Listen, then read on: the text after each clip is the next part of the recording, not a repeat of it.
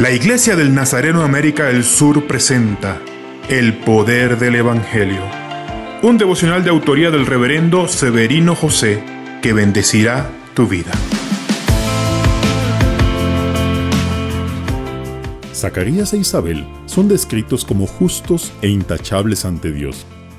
Aún así, ya eran ancianos y no habían logrado su sueño de tener un hijo.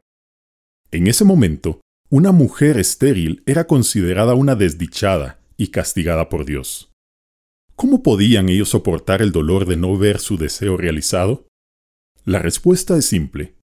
Ellos amaban a Dios sobre todas las cosas. Cuidado, es fácil para nosotros caer en la tentación de amar nuestros sueños más que al Señor. Date cuenta de que incluso con la frustración de no tener un hijo, permanecieron fieles y justos ante Dios.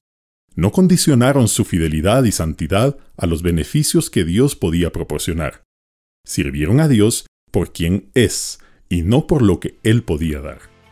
¿Y tú, amas a Dios o a sus beneficios?